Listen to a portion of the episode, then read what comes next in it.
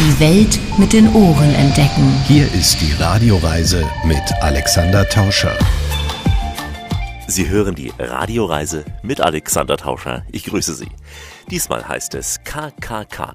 Köln kann kulinarisch. Ein schmackhafter Rundgang durch die Domstadt. Wir tauchen tief in die Kölner Brauhausszene ein und lernen Wichtiges in puncto Kölsch und Kürbis. Aber es geht auch um Wein. Einen Winzer treffen wir in Köln, der seine Trauben aus der Pfalz hier am Rhein keltert. Außerdem treffen wir einen gebürtigen Sachsen, der Fine Dining äußerst locker und leger präsentiert.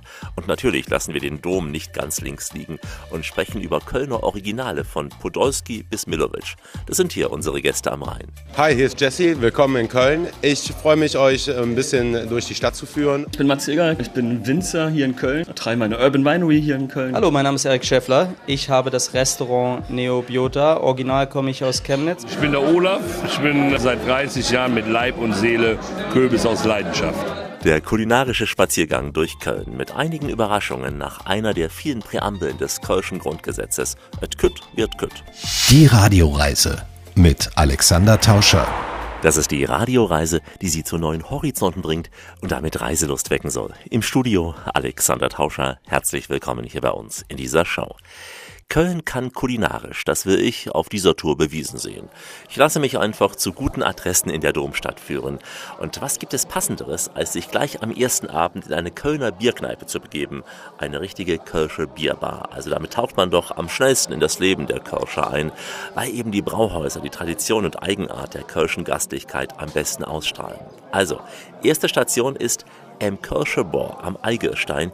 Hier begrüßt uns ein echtes Original. Kultkürbis Olaf, der kultige Kellner Olaf, wobei man Ken nicht sagen darf, wird er uns gleich erklären. Mit vollem Namen heißt er Olaf Goebbels. Olaf steht am Eingang nah am Tresen und weist jedem Gast den Tisch zu und darauf nun ein erstes Prost oder wie man hier in Köln sagt. Trink doch eine mit, stell dich nicht so an, du stehst hier die ganze Züge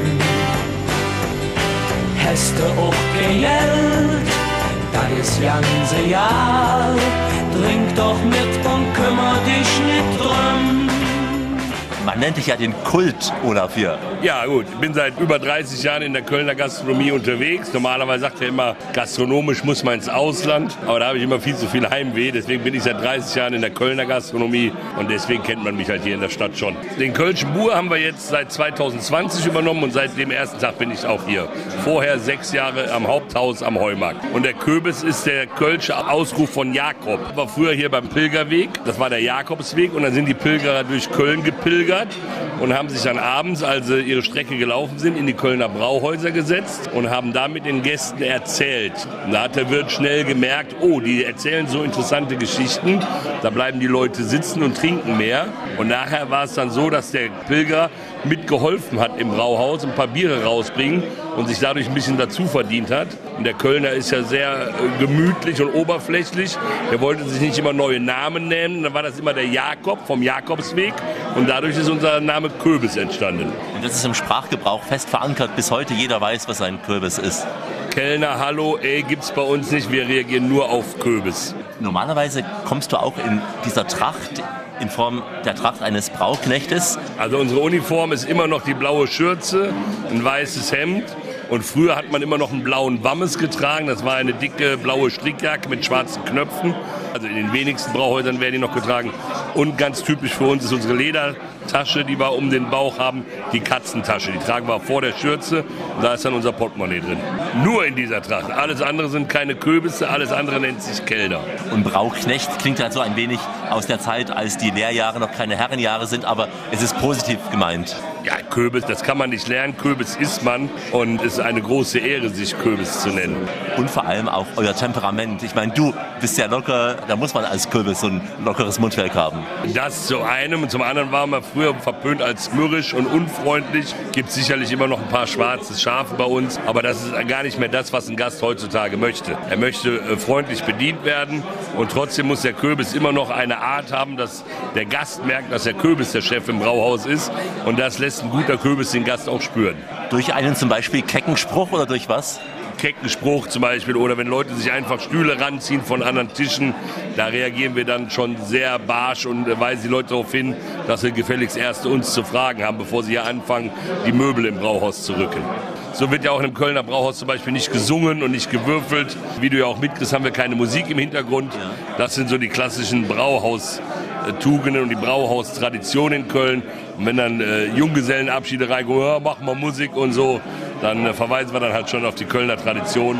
Im Brauhaus gibt es keine Musik und wird nichts gespielt. War auch schon früher so gewesen. Immer so gewesen und wird in dem Kölner Brauhaus auch immer so bleiben.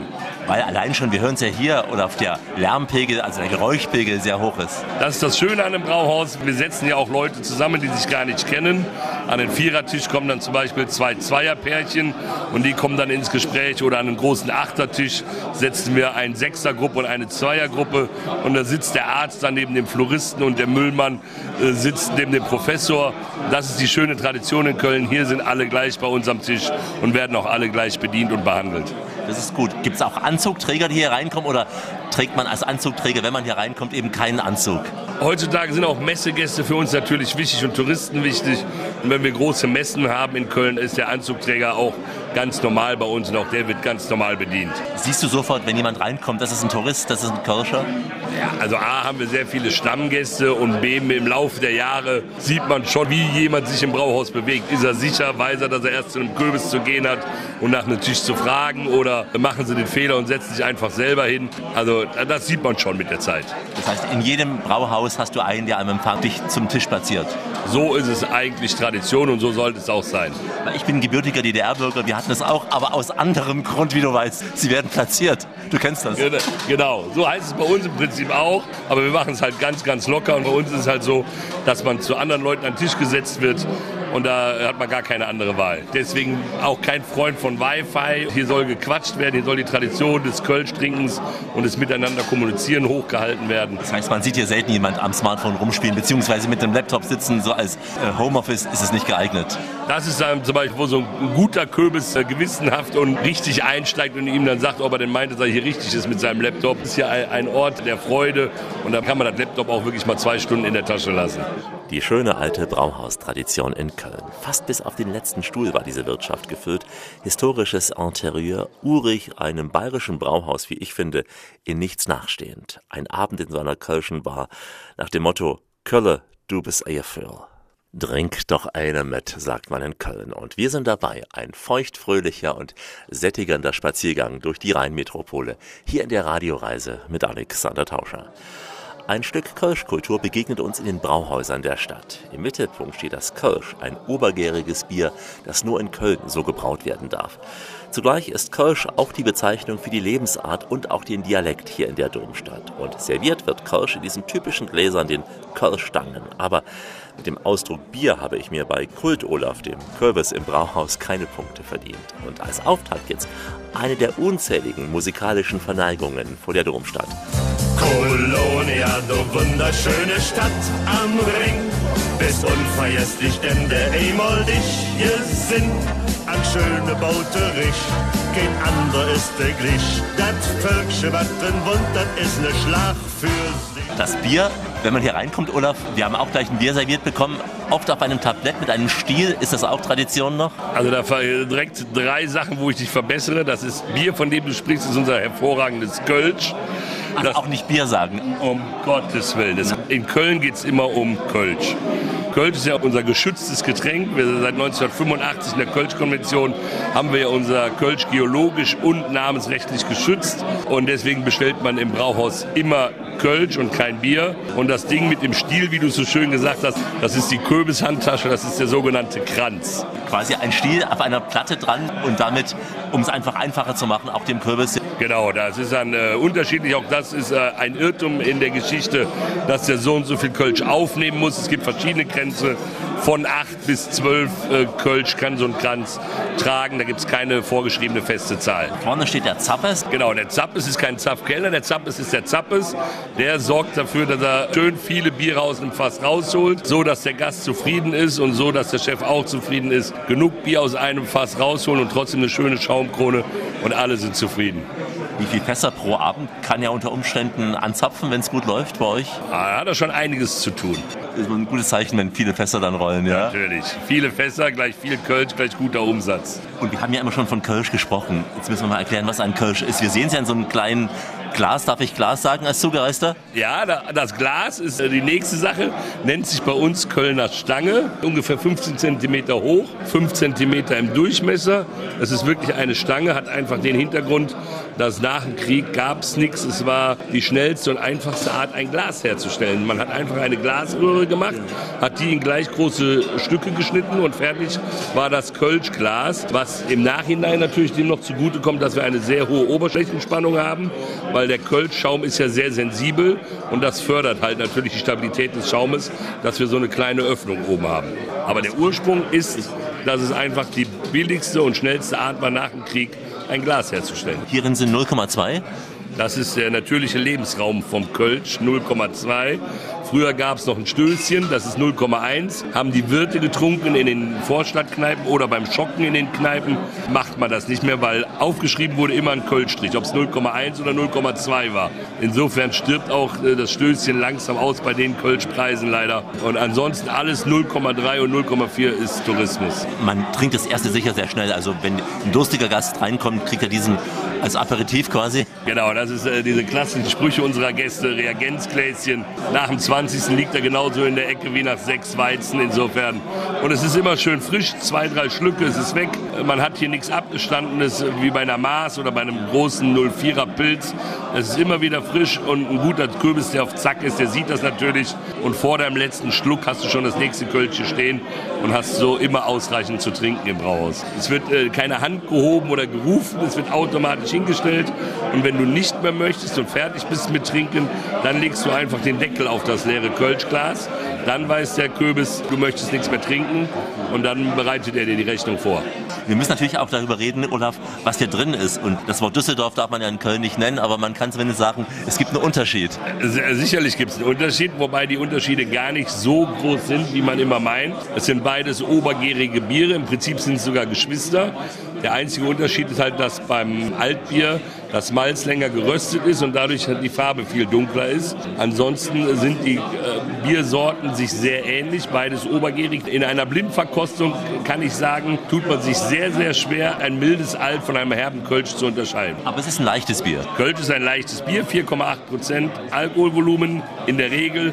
Es gibt Ausnahmen in Köln mit 5,1 Prozent, aber in der Regel hat äh, Kölsch 4,8 Prozent ist gefiltert, ein klares, helles, obergäriges Vollbier. So gibt es in Köln äh, bis zu 22, äh, 23 verschiedene Kölschsorten und in wenigen Kneipen in Köln werden zwei Kölschsorten angeboten, aber in der Regel hat jede Kneipe seinen Stammkölsch, was dann auch ausgeschenkt wird. Gibt es Touristen, die sich blamieren, die eventuell einen Pilsner bestellen? Auch die gibt es, aber dann gibt es ja immer lustige Sprüche. Pilz gibt es im Schwimmbad an den Füßen. Also Pilz ist schon schlecht zu bestellen, da ist man nicht gut vorbereitet. Bei einem Wasser ist es inzwischen so mit 0,5 äh, Promillegrenze und äh, die Vernunft. Da sagen wir diese blöden Sprüche, ich bringe dir noch ein Handtuch, das ist veraltet. Man kann mal so einen lustigen Gag drüber machen, aber wer ein Wasser trinkt, trinkt ein Wasser, wer eine Cola trinkt, trinkt eine Cola. Aber natürlich ist uns Kürbis am liebsten, wenn der Gast Kölsch trinkt. Am liebsten Kölsch. Deswegen trinken wir noch ein Glas, bevor wir weiter um die Ecken ziehen, hier durch die Kölner Kneipenszene. Es wurde höchste Zeit für Köln und ich freue mich sehr. Eine ganze Sendung aus der Domstadt. Alexander Tauscher hier mit der Radioreise auf einer Kulinariktour durch Köln.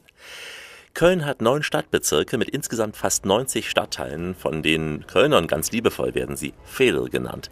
Der Eigelstein, wo wir im Brauhaus waren, der ist ein urkölsches Fädel im besten Sinne. Wer kölsche Lebenskunst und rheinischen Frohsinn erleben möchte, er kommt hier nicht vorbei. An dieser ehemaligen römischen Heerstraße liegen Brauhäuser und Kneipen.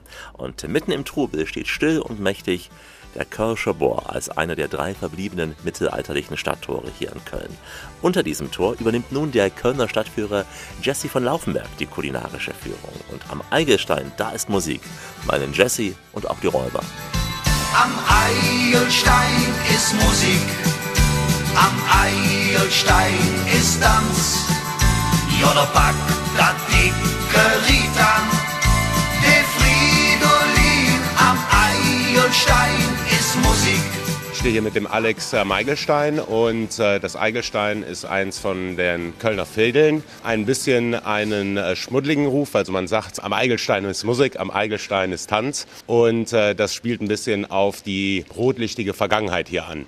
Aber das Eigelstein ist gleichzeitig auch eine ehemalige römische Straße, woher sich auch der Name ableiten lässt. Und hier ist in jedem Fall gute Stimmung, gerade an der Eigelstein-Torburg. Das ist einer der mittelalterlichen Stadttore. Und an diesem kleinen Plätzchen äh, säumen sich jede Menge Restaurants, Cafés, die sehr gerne besucht werden, auch von den Leuten des angrenzenden Agnesviertels. Das hier habe ich auch gestern, Jesse, meine Radioreise begonnen, hier in einem dieser Brauhäuser, sehr traditionell sicher am Kölsche Bohr. Ja, der Kölsche Bohr spielt an auf die Bohren, also die ehemaligen Kappesbohren. Kappes ist Kölsch für Kohl. Und die haben sich im Mittelalter gerade entlang dieser Stadtmauer angesiedelt. Und äh, unter anderem waren die für die Verteidigung zuständig. Und äh, daher leitet sich dieser Name am Eigelstein auch für das äh, Brauhaus ab. Die äh, Kölschen Buren, äh, die kennt man zum Beispiel auch aus dem Karneval, wo der Bauer ja essentieller Teil des Dreigestirns ist. Und äh, damit symbolisiert er die Verteidiger der Stadt. In den Bauhäusern bekommt man dann natürlich das äh, klassisch äh, Kölsche Essen mit der Vorderkarte, also der Essenskarte. Die ist auch meist nur auf Kölsch beschrieben oder gibt es die für Touristen nochmal in der hochdeutschen Version?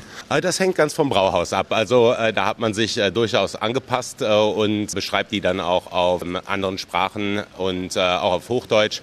Das ist natürlich gar nicht mal verkehrt, denn wenn man einen halben Hahn in Köln bestellt, dann ist das kein halbes Hähnchen, sondern ein Roggenbrötchen mit einer dicken Scheibe äh, altem äh, Gouda-Käse, den man dann gerne mit Senf oder äh, Zwiebeln eben garniert. Äh, das ist ein äh, altes äh, arme Leute-Essen, denn in Dialekt ähm, hätte man auch gesagt, ich täte gern eine halbe Han, also ein halbes Haben und damit war dann dieses Brötchen gemeint. Ich habe gestern so eine Mischung aus Tradition und doch Gewohntem gemacht. Kartoffelsuppe ist normal, Sauerbraten schöne rheinische Art und als Dessert so eine Brauhauscreme, also aus Malzbier hergestellte Creme. Ist das auch typisch? Ich würde sagen, das ist typisch. Es ist äh, eigentlich gang und gäbe, dass man alte Bierbestände dann nochmal aufwertet und dann in irgendeiner anderen Sache, ich sage es jetzt mal, verwurstet. Und äh, so hat man das äh, gerne in Suppen und Soßen. Aber das machen meines Wissens die unterschiedlichen Brauhäuser dann auch auf ihre eigene Art und Weise. Und M. Kirschebohr ist exemplarisch für viele andere,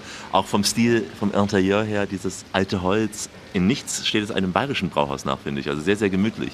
Ja, das hat so seine ganz Eigenheiten. Also beispielsweise findet man eigentlich in jedem guten Brauhaus auch einen Beichtstuhl. Da saß dann eine Person, die das Brauhausgeschehen überwacht hat. Vor allen Dingen die Zahlvorgänge zwischen dem Zappes, das ist der Mensch, der am Zapfhahn äh, steht und das Bier ausgibt, an die Kürbisse.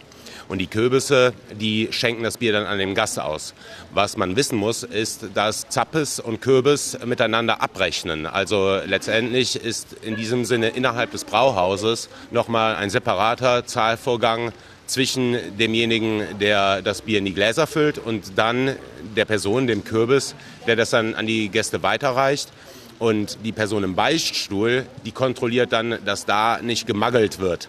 Passiert jetzt eigentlich nicht mehr, aber nichtsdestotrotz haben sich diese Beichtstühle weiterhin erhalten. Genauso hat man im Grunde genommen immer im Eingangsbereich einen äh, Teil, der dafür gedacht ist, einfach mal kurz ins Brauhaus zu kommen, sich ein Bier zu nehmen oder zwei oder naja, wie es dann halt so wird. Geht oft auch im Stehen und dann im hinteren Bereich.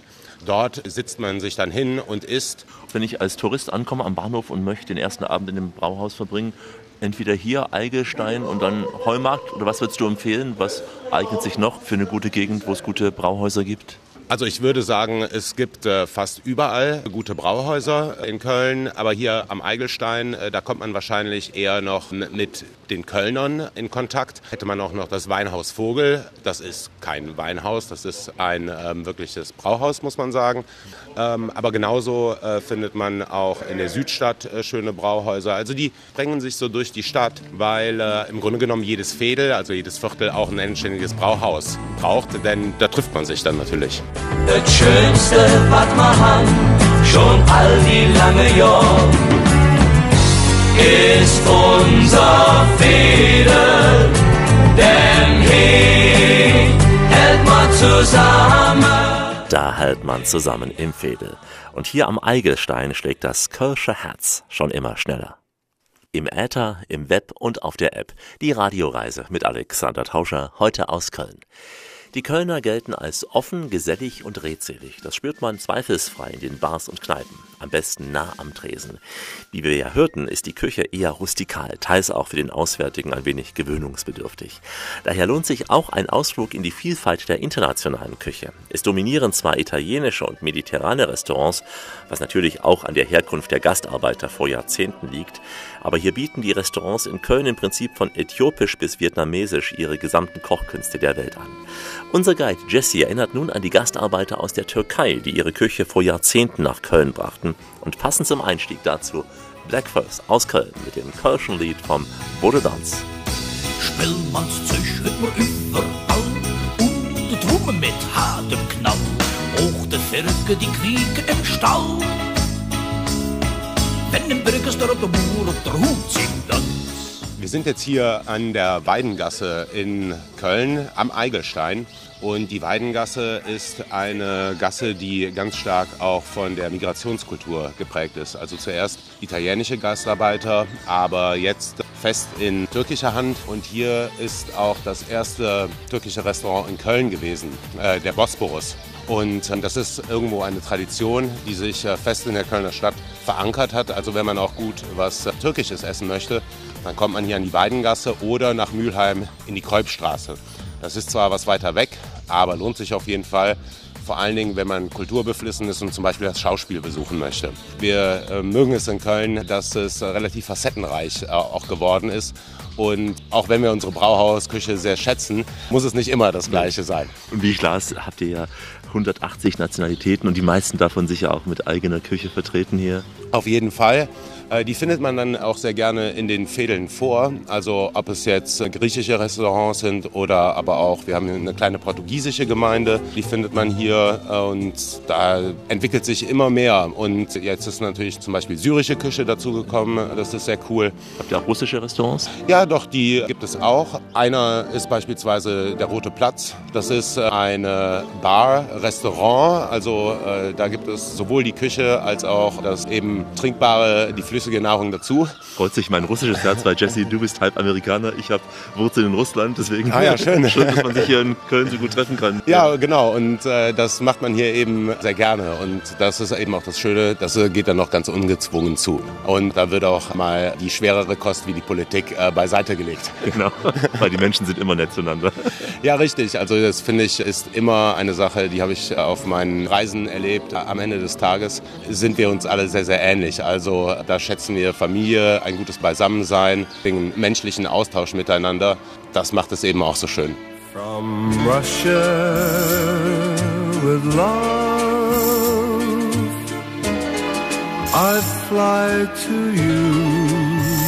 Jesse, vom ersten quasi türkischen Restaurant in Köln vor vielen Jahrzehnten eröffnet, ein paar Schritte weiter zu einem wieder Brauhaus, aber mit dem besonderen Namen. Das ist die Schreckenskammer und wir sind jetzt ein paar Meter weiter gegangen und technisch gesehen haben wir uns jetzt schon vom Eigelsteinviertel ins Ursulinenviertel wegbewegt, dem Namen nach der Kirche St. Ursula, die auf unsere Stadtpatronin, der heiligen Ursula, zurückzuführen ist. Und die Schreckenskammer ist das benachbarte Brauhaus, wo es auch Schreckenskammer Kölsch gibt natürlich. Und der Name, der hat eine gewissermaßen doppeldeutige Natur, denn Ursprünglich rührte der daher, dass ein äh, Gymnasium oder eine Schule neben dem Brauhaus war und wenn mal Prüfungen geschrieben worden sind, dann hatte die Schule nicht genug Platz und dann mussten die Schüler teilweise in die Kneipe ausweichen. Und äh, das war dementsprechend die Schreckenskammer. Das Schöne ist, dass die jetzt neben der Kirche von St. Ursula ist, wo die Gebeine der 11.000 Jungfrauen in der Goldenen Kammer ausgestellt werden. Also einmal Reliquienkästchen, aber eben auch Knochen. Es gibt so etwa zwei Dutzend Brauereien in Köln und viele Brauhäuser haben eigene. Ich nehme an, die Schreckenskammer hat jetzt keine eigene Brauerei. Die hat keine eigene Brauerei hier drin. Man muss da unterscheiden zwischen Brauerei und Brauhaus.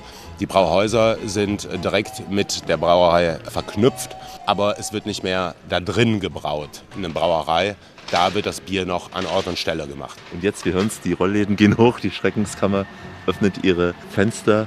Das Fädel erwacht. Jesse, wir sind am Tina Turner Platz. Am Tina Turner Platz. Ja, Tina Turner hat lange in Köln gelebt, äh, weil sie mit einem Funktionär von EMI verheiratet gewesen ist. Und hat sich wohl hier sehr, sehr wohl gefühlt und das spricht für die Stadt. Oh, es ist kein riesiger Platz, es ist ein kleiner. Hat sie hier an dem Platz auch gelebt oder hat man einfach diesen Platz umbenannt? Man hat einfach diesen Platz umbenannt. Ah, okay. Äh, die hat in der Innenstadt gelebt. Aber das Phänomen ist, dass wir hier dieses Plätzchen einfach haben, ein bisschen Raum und äh, dieses Bütchen in Form des klitzekleinen Weinladens. Da ist der Kölner ganz pragmatisch. Der nimmt sich gerne ein äh, Kiosk oder ein Bütchen und holt sich dann da einfach was äh, zu essen. Und dann setzt man sich zusammen auf das Plätzchen und äh, schwadet oder klönt zusammen. Was eben auch zeigt, es wird nicht nur Bier getrunken, also durchaus auch Wein hier. Das äh, passt insofern, als dass Köln bis vor dem 19. Jahrhundert Weinstadt gewesen ist tatsächlich. Im Laufe des 19. Jahrhunderts hat sich dann die Bierkultur entwickelt. Gar nicht weit südlich von euch beginnen ja auch schon die ersten Weinberge. Bis kurz vor Köln wird schon fast Wein angebaut, kann man sagen. Das Ahrtal äh, ist die nächstgrößere Weinregion hier. Äh, Insofern, ja, wir haben äh, durchaus jetzt auch gute Weine und man merkt auch, immer mehr Weinkultur zieht in die Stadt ein. Und auch hier, man schätzt die Abwechslung auf jeden Fall. Wir lieben unser Kölsch, aber es ist ja nicht alles. Das Kölsch ist nicht alles, deswegen bieten wir später auch noch Wein und Fine Dining an auf der Kulinariktour durch die Domstadt. Wie immer an dieser Stelle auf Weiterhören. Die Welt mit den Ohren entdecken. Hier ist die Radioreise mit Alexander Tauscher. Richtet auf eure Lauscher, denn hier spricht der Tauscher. Der Alexander grüßt sie alle miteinander und wünscht auf diese Weise eine schöne Radioreise. Jeder möchte sicher einmal den Kölner Dom gesehen haben. Egal, ob es sich dabei um einen Herzenswunsch handelt oder ob das Vorhaben neumodisch auf der Bucketlist steht. Man kann dem Dom aufs Dach steigen oder auch in seine Gewölbekeller absteigen oder einfach das besondere Lichtspiel im Dom betrachten, sich einfach mal Zeit nehmen, sich da reinsetzen und einfach mal innehalten. Deswegen führt uns der kulinarische Spaziergang mit Jesse von Laufenberg durch Köln natürlich auch am Heiligtum vorbei. Denn der Kölner Dom, der ist für uns alle da. Mehr Losser der Dom in Köln, denn da ist er zu Hus. Was soll er denn woanders? Macht doch alles keinen Sinn. Der Dom ist das Identifikationsmerkmal der Stadt. Ich glaube nicht nur für Kölner, sondern auch für Leute, die Köln hören, die denken dann auch gleich Dom. Wir sagen in Köln auch gerne, äh, wenn der Dom fertig wird, dann geht die Welt zu Ende. Denn er ist ja eigentlich eine ewige Baustelle. 1248 hat man nie einen Grundstein gelegt und erst 1880 ist er offiziell fertiggestellt worden. Aber bis in die 1840er rein war er tatsächlich eine Baustelle, man könnte sogar sagen, eine Ruine. Und nie hat eigentlich jemand geglaubt, dass er fertiggestellt wird. Die Fertigstellung haben dann die Preußen letztendlich in die Hand genommen, als die Köln und äh, das Rheinland nach den Napoleonischen Kriegen zugeschlagen bekommen haben. Wie es dann aber die Geschichte so will, war bei der Fertigstellung der Chor natürlich äh, ganz alt, der stand aus dem Mittelalter und im Grunde genommen musste man dann diese Sanierung fortsetzen und so geht es bis heute weiter. Das ist eigentlich, finde ich, eine schöne Sache, denn wir im Sinne der Welt und der Zivilisation, wir müssen ja auch immer weitermachen und können nicht mal aufhören und uns einfach zurücklegen. Und insofern ist das ein Sinnbild dafür, dass es immer weitergeht. Das Schöne ist, der Dom ist direkt am Bahnhof. Selbst wenn jemand nur ein paar Minuten Zeit hat zum Umsteigen, er könnte theoretisch kurz auf die Domplatte gehen. Also das bietet sich an, auch wenn man einen Zwischenstopp hat von, sagen wir mal, einer Stunde oder zwei, dann würde ich immer sagen, ab in den Dom, äh, guckt ihn euch an.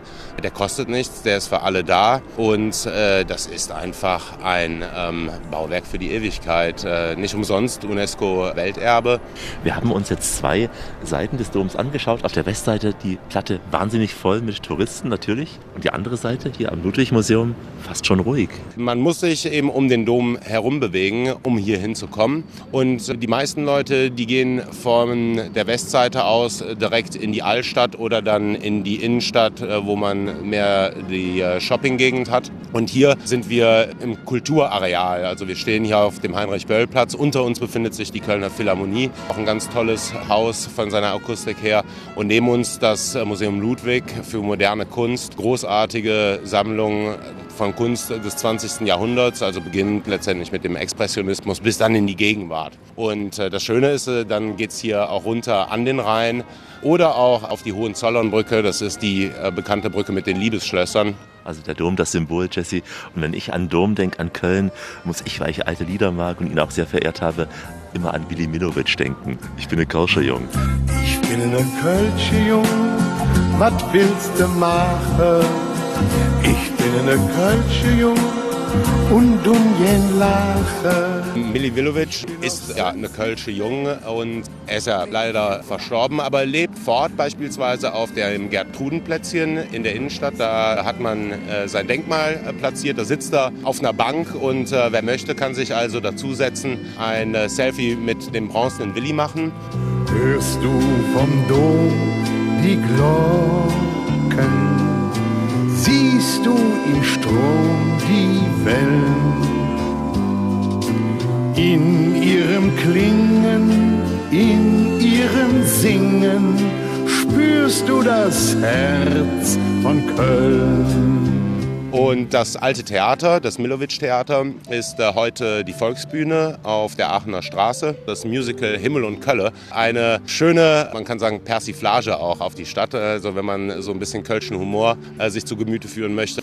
Die Aachener Straße ist aber darüber hinaus auch tatsächlich kulinarisch äh, eine Empfehlung wert. Und seine Lieder leben ja weiter, sonst hätte ja nicht auch Brings und andere das Lied vom Kölschen Jungen noch weiter adaptiert. Willi Millowitsch ist eine der Personen, die Kölsche Folklore äh, wirklich hochgehalten hat. Und ich habe gelernt, dass er von Konrad Adenauer nach dem Zweiten Weltkrieg explizit dahin beauftragt wurde, den Kölnern Spaß und Freude zu bringen, um eben Ablenkung zu schaffen von der beschwerlichen Zeit einerseits des Wiederaufbaus und natürlich dann der Nazizeit, die schwer aufs Gemüt geschlagen sind.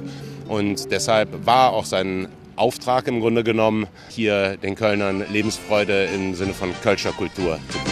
Pass auf die Welt auf, damit sie nicht untergeht.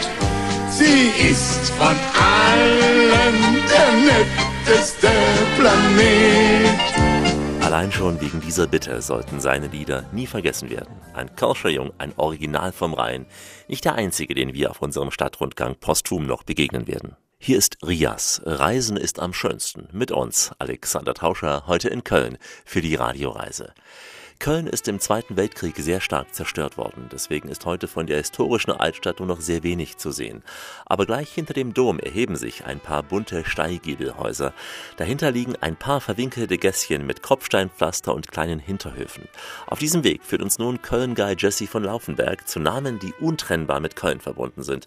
Zuerst eine Kneipe und dann Willi Ostermann, Jupp Schmitz und Lukas Podolski. Und hier zunächst das Einemann-Trio. Och Kinder war dat früher in Kolonia doch nett. Der jüngste mitten ob der Straß und keiner seht er jet. Dat war mal, dat is passé, dat jeder Tück nicht mi. Versögerens Licht güttenen Blö und flöt die Melodie, jetzt gütte Trot. Krützchen ist ein äh, ganz traditionsreiches Lokal, wird gerne von äh, Besuchern der Philharmonie aufgesucht vor der Veranstaltung. Dann kann man hier ganz entspannt rüber zum kulturellen Genuss übergehen. Interessant ist, finde ich, dass man dann hier nebenan auch noch das Beibeck hat, ein vergleichsweise modernes Restaurant, das aber auch regionale Küche und Speisen nimmt und diese auf moderne, andersartiger Weise interpretiert. Guten Morgen, meine heißgeliebte Stadt, die Königin der Welt, doch wenn ich Reisefieber hab, aber heute muss ich gehen. Ein Abschied auf Zeit, was ich für dich empfinde, ist was Liebe heißt. Ich bekomme Heimweh, sobald ich die Stadtmauern verlasse. Jesse, jeder kennt natürlich die großen Namen in Köln. Wir hatten einige genannt, aber einen darf man nicht vergessen. Lukas Podolski. Wir sind hier am Brauhaus zum Prinzen. Das ist meines Wissens sein erster gastronomischer Griff gewesen, hier am Altermarkt in bester Kölner Lage. Ist das eins, das ja mehr oder weniger den äh, Fußball äh, mit dem Brauhaus verbindet. Aber daraufhin ist er noch äh, weitergegangen und hat eine Eisdiele im belgischen Viertel eröffnet. Und ja, dann war das naheliegende, auch den Döner mitzunehmen. So kann man auch in Köln, aber auch mittlerweile in der Region jede Menge Poldi-Döner kaufen und essen. Und hier heißt eins eben dann Prinz Poldi zum Prinzen? Geht dann auf letztendlich seinen Spitznamen zurück, Prinz Poldi, ihn die äh, Lokalpresse irgendwann getauft und unter diesem Namen ja, ist er in Köln berühmt und berüchtigt und auch ziemlich geliebt. Geliebt und hier sieht man ihn auch immer mal in diesen Fußballshorts, in schwarzen und im weißen Shirt mit dem Pokal in der Hand, sehe ich gerade, ja.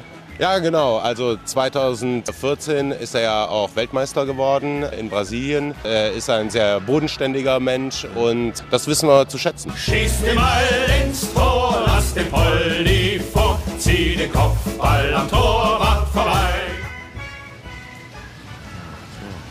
Ja, also der Brunnen plätschert. Wir sind in einem der noch wenigen, aber doch erhaltenen alten Höfe zumindest wiederhergestellt. Ein Hof, der das alte Köln ein wenig symbolisieren soll. Der fängt es hier im Grunde genommen ein in Form des Willi Ostermann Brunnens. Willi Ostermann ist der Kölner Christchen und Volkssänger und äh, hat das Kölner Liedgut begründet. Und äh, das tat er, indem er im Grunde genommen seine Lieder zu Figuren aus dem Kölschen Leben komponiert real existierende Personen, wie beispielsweise Schmitze Billa, die eine Villa besitzt und eine ganz selbstbewusste, selbstständige Frau ist und dann in Köln gerne einen drauf macht. Aber man hat eben auch Stories aus seiner eigenen Familie. Bei Palmster ist der Pief verstopft. Da geht es einfach darum, wie der Kamin verstopft ist und das so zu einer kleinen lokalen Sensation wird. Und damit greift er aber so dieses klassisch kölsche Leben und Lebensgefühl auf und ist dadurch auch heute noch durchaus äh, populär.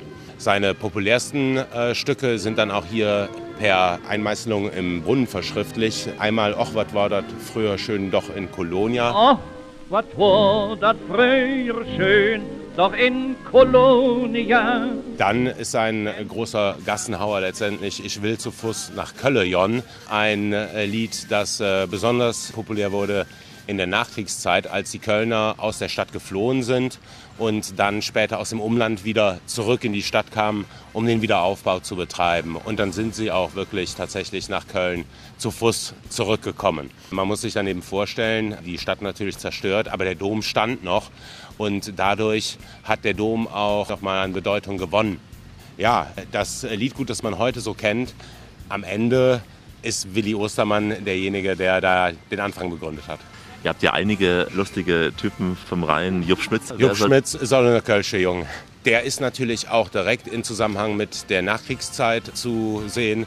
Es ist noch Suppe da, ist da unter anderem einer der Lieder, die immer noch gerne anklingen beim Karneval, aber auch. Wer soll das bezahlen? Darauf würde ich jetzt auch äh, hinauskommen. So gesehen hat man da diese Liedgut-Tradition, die es schon echt lange gibt. Wer soll das bezahlen? Wer hat das bestellt? Jupp Schmitz und du hast mich zum Schluss unseres kleinen Rundgangs, Jesse, jetzt zu seinem Anwalt gebracht und hier am Klavier sitzend. Ein Denkmal für Jupp Schmitz, hier am Jupp Schmitz Plätzchen auch. Und äh, Jupp Schmitz sieht man hier mit äh, Narrenkappe und Anzug. Das spiegelt so den traditionellen Karneval wider, den Jupp Schmitz vielleicht dahin auch geändert hat, als er bei einer Prinzenproklamation in ganzem Kostüm aufgetaucht ist. Das sorgte dann für einen Skandal. Ja, am Ende des Tages hat man sich natürlich wieder vertragen, aber es war zwischenzeitlich Knies, also Zank, wie man hier im Kölschen sagt. Da kann man einfach nur zum Abschluss sagen, es hätte noch immer Jod gegangen und es geht immer wegger. Ne? Bei uns geht's auch weiter. Ich bedanke mich bei Jesse und freue mich auf die nächsten kulinarischen Etappen. Et hat noch immer Jotte Jange, sagt man in Köln und meint damit, am Ende wird alles wieder gut. Na, bei uns ist es von Anfang an gut, denn dieser Urlaub, der ist geplant von der Radioreise und Alexander Tauscher, der hat alles gebucht, heute den kulinarischen Stadtrundgang. Köln kann auch Sterneküche. Ausgezeichnete Köche, sie machen immer mehr auf sich aufmerksam und zieren mittlerweile eine Vielzahl von Restaurants mit Michelin-Sternen oder auch Gourmet-Hauben. Hinzu kommen die Bib Gourmand-Auszeichnungen. Damit zeichnen die Tester vom Guide Michelin Restaurants mit dem besten Preis-Leistungs-Verhältnis aus. Stellvertretend für diese Vielfalt besuchen wir das Neobiota in der Kölner Ehrenstraße. Hier ist, wie man liest, Casual Fine Dining angesagt. Erklären wir gleich. Sonja Baumann und Erik Scheffler, sie führen dieses Restaurant. Erik hatte schon die Küchenschürze an und einen langen Abend vor sich, als er sich mit mir kurz zum Gespräch traf. Für den Gastronomen ist Köln inzwischen die feste Heimat, ist die Stadt wie für Blackfurs. Du bist die Stadt, ob die mal all stand Du hässet uns als Pension angedacht. Neobiota ist der Überbegriff für eingewanderte Arten, die sich im neuen Lebensraum durchgesetzt haben. Sowas wie Waschbären, japanischer Knöterich, hier in Köln die grünen Halsbandsittiche. So in etwa sind Sonja und ich, also Sonja und ich kommen beide nicht aus Köln ursprünglich, sind Seid hierher. ihr Sachsen? Weil ich höre sowas leicht durch. Ich bin Sachse, Sonja ist Bonnerin. Ich bin auch Sachse. Ah, sehr gut. Chemnitz. Ich auch. Chemnitzer, ja, ja. Zufall. Hast du dann in Sachsen eine Kochausbildung absolviert? Ja, in Chemnitz, aber das ist schon Ewigkeiten her, also 2002. Ich bin auch schon lange weg, war da noch in England. Und dann war die Idee nach dieser kleinen Weltreise, die ja jeder Koch einmal machen muss, ich siedle mich irgendwo nieder und in dem Fall sogar, ich mache was Eigenes auf. Jein, also es, es war weder Sonjas noch mein Traum, jemals selbstständig zu sein. Wir wären noch gut damit gefahren, unser Leben lang angestellt zu sein und gewisse Sicherheiten zu haben, die man als Selbstständiger nicht hat. Wir mussten aber leider feststellen, dass unsere Vorstellung von zeitgemäßer Gastronomie nicht unbedingt mit jedem Arbeitgeber und jedem Hotel kompatibel sind. Und da wir einen Raum schaffen wollten, der sowohl fürs Personal als auch für die Gäste moderne Gastronomie und einen modernen Lebensraum oder Arbeitsplatz schaffen, haben wir gesagt, dann müssen wir das jetzt machen, dann müssen wir den sauren Apfel beißen und selbstständig machen. Irgendwo muss sich die Szene ändern und wenn man nichts tut, ändert sich nichts. Also haben wir gesagt, machen wir unser Ding. Und unser Ding ist eben Neo-Biota zweigeteilt. Das heißt, früh haben wir das lockere Frühstück und abends geht ihr dann in die Sterne-Gastronomie über. Dass wir das gemacht haben, waren wir tatsächlich die Ersten, die morgens halt Frühstück auf einem sehr hohen Niveau machen. Fernab von dem typischen Café und Hotel um Frühstück oder Brunch. Unser Thema ist Brunch ist tot. Wir haben zu dem Thema auch ein Kochbuch geschrieben, das auch genauso heißt und machen halt ein Frühstücksrestaurant. Und dann abends gehen wir in ein sehr zeitgemäßes, progressiv, aber verständliches Dinner mit vier, sechs oder acht Gängen und bieten unsere Menüs immer vegan, vegetarisch, mit Fisch, mit Fisch und Fleisch an. Und das Schöne ist, dass wir in beiden Konzepten eine Zielgruppe vom 18-jährigen Hipster bis zur 80-jährigen Oma haben. Wir verstehen uns auch so ein bisschen als Kölsche Eckkneipe, das heißt, wir duzen unsere Gäste und ja, bei aller Lässigkeit natürlich auch immer absolut higher Standard. Higher Standard, aber nicht im Sinne von Shishi, was man bei Sterne-Restaurants mitunter auch hat. Äh, genau, wir sind eine gute Einstiegsdroge für die Sterne-Gastronomie, weil wir mit diesen Dogmen brechen. Wir sagen, come you are, das heißt, bei uns gibt es schon mal keinen Dresscode. Wenn du dich in deinem Jogginganzug am wohlsten fühlst, dann bitte komm in deinem Jogginganzug. Man kann und soll lachen, Spaß haben im Restaurant. Es ist kein klassisches Komm im Anzug, halt deinen Mund, sei ganz still, flüster nur, sitz den ganzen Tag gerade und sei, Sei ja, aufmerksam, wenn der Kellner dir die fünf Weine vorschlägt. Richtig, ja. Also das wäre echt noch schön, wenn jemand zuhört, wenn wir denen was erzählen. Und es ist tatsächlich so, dass abends auch ganz oft Tische zusammengeschoben werden, dass sich Leute kennenlernen und so gut verstehen, dass sie sagen, komm, scheißegal, jetzt schiebt zusammen. Dann machen wir jetzt und sich äh, Freundschaften hier schon ganz oft gebildet haben und die Leute richtig viel Spaß haben. Und es funktioniert auch deswegen hier in Köln so, weil die Menschen so offen sind. Zu sagen, in anderen Städten wäre es vielleicht schwieriger. In Chemnitz weiß ich nicht. Ja gut, äh, in Chemnitz äh, wäre das, glaube ich, das nicht machbar, aber auch einfach der Osten deutlich preissensitiver ist als das hier. Wir sind am Ende trotzdem, das muss man sagen, irgendwie so eine Art Luxusgut. Es ist nicht günstig. Ich glaube, man muss schon willens sein, das Geld auch fürs Essen zu zahlen. Das heißt, du brauchst grundsätzlich erstmal einen Ort mit einer zahlungskräftigen Kundschaft. Wir wissen aber zum Beispiel, dass das, was wir tun und wie wir es tun, sagen wir jetzt mal in Düsseldorf zum Beispiel nicht funktionieren würde. Wir lieben unsere Stadt. Wir sind mittlerweile Immis, wir sind Kölner. Der Lifestyle ist ein anderer. Die Leute sind ganz locker, ganz offen, ganz zugänglich. Das Duzen ist auch überhaupt kein Problem. Dein Buch heißt Der Brunch ist tot, ist auch bei euch auf der Speisekarte, weil es so eine Übersättigung gibt, weil sehr viele Restaurants diesen Brunch anbieten mit Buffet und All You Can Eat oder warum sagst du, der Brunch ist tot? Wir verstehen Brunch eher als so eine Art Rumfort, also das Rumlag und Fort musste. Der Gastronom geht einmal mit dem Besen durchs Kühlhaus, macht alles warm, gibt den Gästen ordentlich billigen Sekt und die freuen sich dann, dass sie sich für wenig Geld den Bauch vollgeschlagen haben und sternhagelvoll nach Hause gehen. Und der Einzige, der eigentlich was davon hat, ist der Gastronom, der seinen Kühlhaus leer gekriegt hat. Klar, es gibt immer Ausnahmen zu dem Thema. Der Nummer äh, sagen wir den Kampf an und kochen wirklich jeden Tag frisch. Weil du ja auch Chemnitzer bist, wir hatten gerade das Thema die Küche leer bekommen.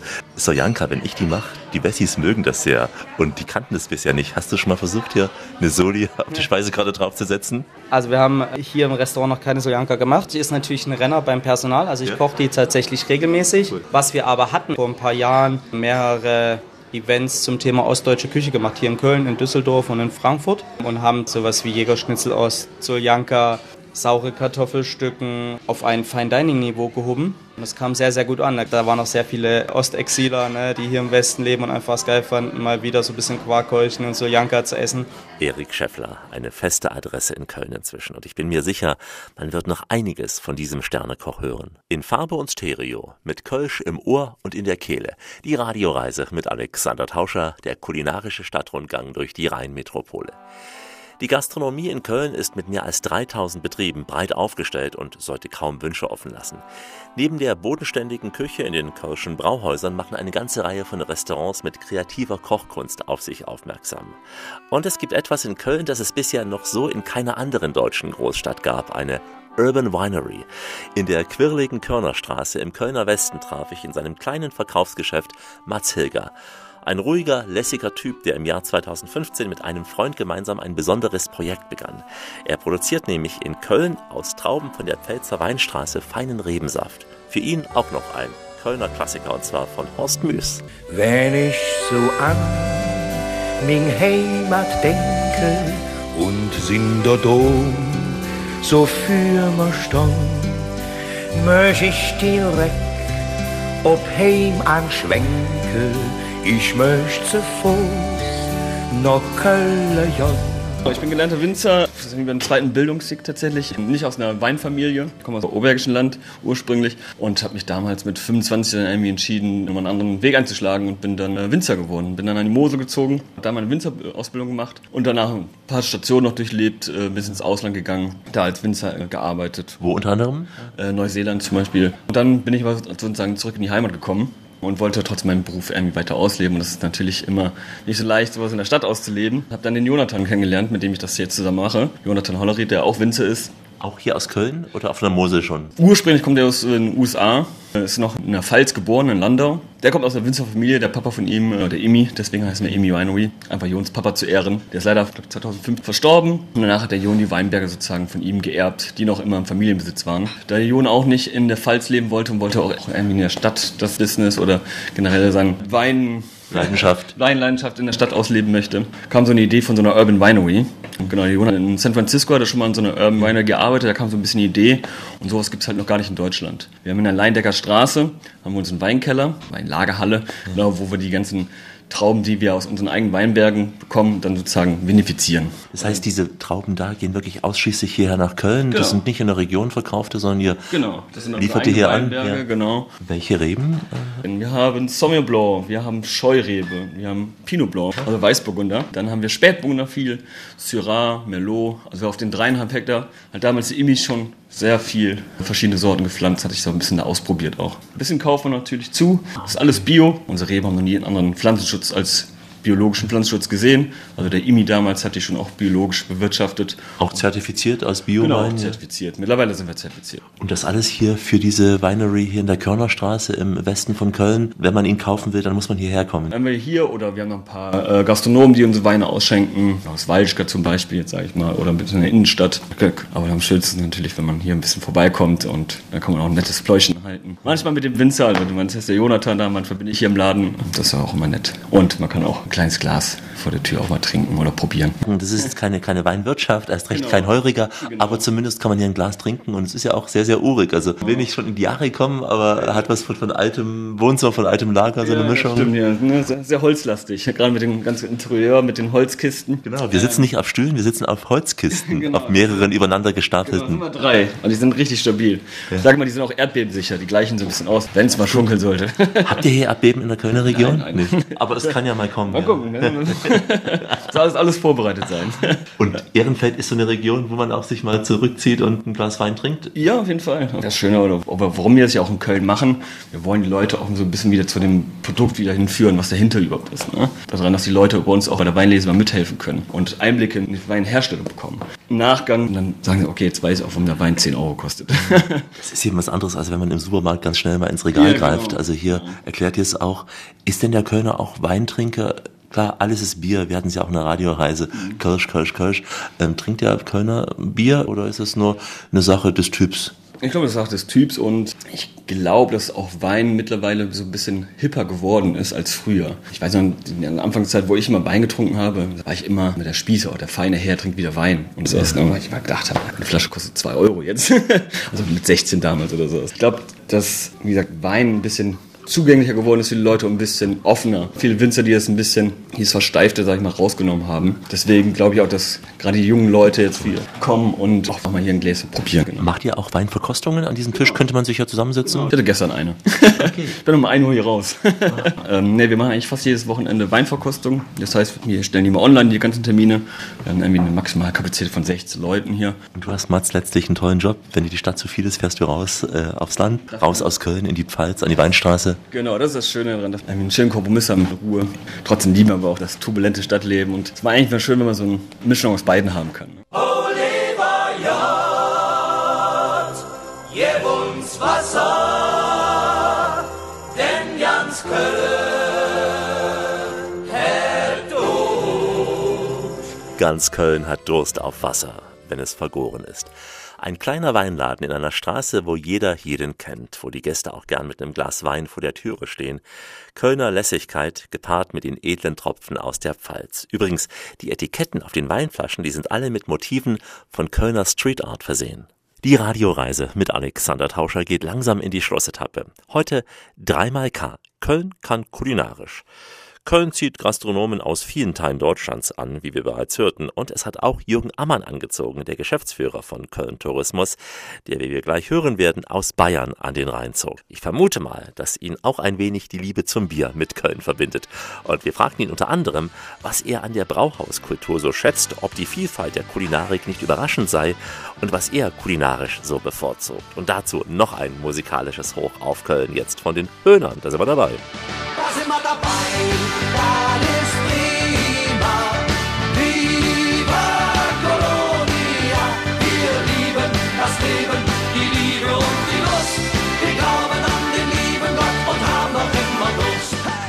Köln ist natürlich bekannt ja, für seine Brauhauskultur.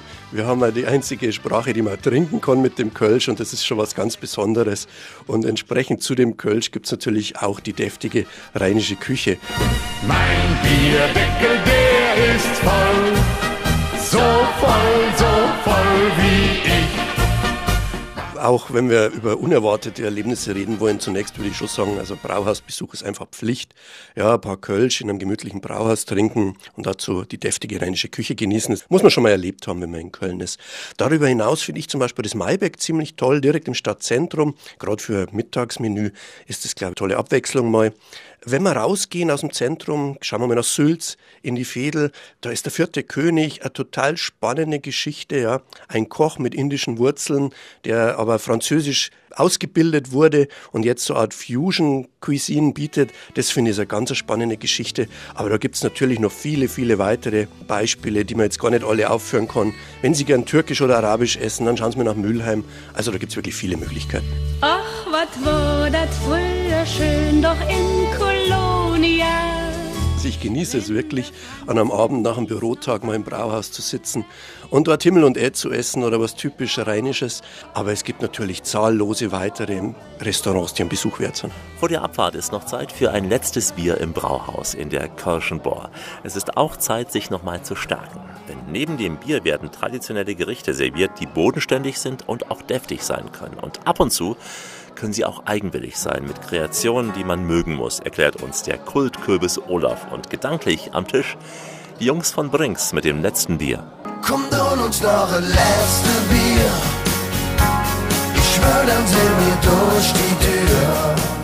Ja, die Klassiker im, im Kölner Brauhaus sind natürlich der Sauerbraten. Sauerbraten kann man sich vorstellen, weil man kennt ihn aus Sachsen, Thüringen. Der ist bei euch süß, teils mit Rind, teils mit Pferd. Ganz früher, ganz klassisch ist er vom Pferd, aber heute nur noch in wenigen Gastronomien in Köln, wo er vom Pferd ist. Die meisten machen ihn vom Rind mit einer schönen Rosinensoße Kartoffelklößen und Rotkohl. Dann die Haxe, die ist auch klassisch. Knusprig gebraten. Und das Pendant dazu ist das Hemmchen. Auch da ist Vorsicht geboten, weil das ist ja gekocht. Da ist ja nichts kross dran, da ist die Schwarte gekocht. Das ist dann, sage ich mal, ein wabbelig so. Und auch da mache ich dann als Köbis immer im Laufe der Zeit die Erfahrung gemacht, dass ich immer nachfrage. Wenn einer ein Hemmchen bei mir bestellt, dann sage ich auch immer, du meinst gekocht, weil er dann oft meint, dass ein Hemmchen eine Haxe ist. Und das ist ja halt doch was ganz anderes. Die Klassiker. Und dann gibt es eben die Sachen, die man wirklich nur als Kölscher kennt. Dieses Himmel und Erde. Ihr sagt Himmel und Ed. Genau, Himmel und Ed. Das ist die gebratene Blutwurst, Schmorzwiebeln, Apfelkompott und äh, Kartoffelpüree. An sich pikant und süß zusammen. Hervorragend. Ganz leckere Mischung. Eine schöne, würzige, gebratene Blutwurst. Sehr, sehr lecker. Und das andere, der Kölsche Kaviar, ist auch eine Überraschung. Ja, der Kölsche Kaviar ist im Prinzip das gleiche, nur in kalt. Da wird die Blutwurst nicht gebraten, sondern wird da mit einem äh, Röggelchen, mit einem dunkel gebackenen Roggenbrötchen serviert. Und dann habt ihr noch etwas, wo die Touristen oft große Augen machen, weil sie denken, sie bekommen ein halbes Hähnchen. Ja, der klassische Kölsche halbe Hahn wo die Touristen dann mit einem leckeren, krossen halben Hähnchen rechnen und wir dann da ein Röggelchen servieren mit mittelaltem Gouda. Ja oft überraschende Momente, dass die Touristen große Augen bekommen und umbestellen. Ja, ja, natürlich. Aber ich sag mal, ein halbes Käsebrötchen kriegt man immer gegessen. Und äh, ist dann halt immer lustig. Als guter Köbis merkst du ja am Anfang auch, ob er sich wirklich auf ein halbes Hähnchen freut. Und mit Freude stellt man dann natürlich so ein Röggelchen dahin mit Gouda. Auch schon, wenn man vormittags kommt, gibt es dann was Leichtes, wenn man so um elf beispielsweise kommt.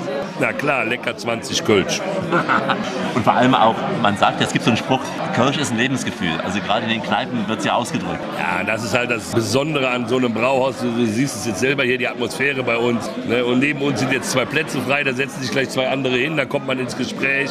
Es wird über die Nachbartische gesprochen, man gibt sich einen Kölsch aus, man prostet sich zu. Das ist halt dieses Kölsche Lebensgefühl, gesellig beisammen sein. Nee,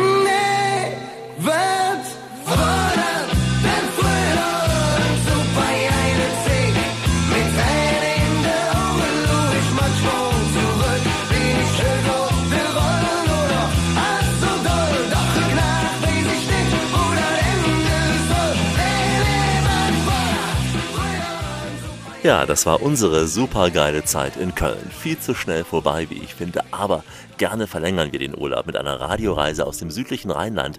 Da sind wir rund um Bonn sowie auf der Apfelroute unterwegs. Weiter südlich bieten wir unsere Sendungen von Rhein und Mosel an. Zum einen hätten wir die Radioreise vom Erlebnis Rheinbogen und zum anderen die Sendung aus Traben-Trabach an der Mosel.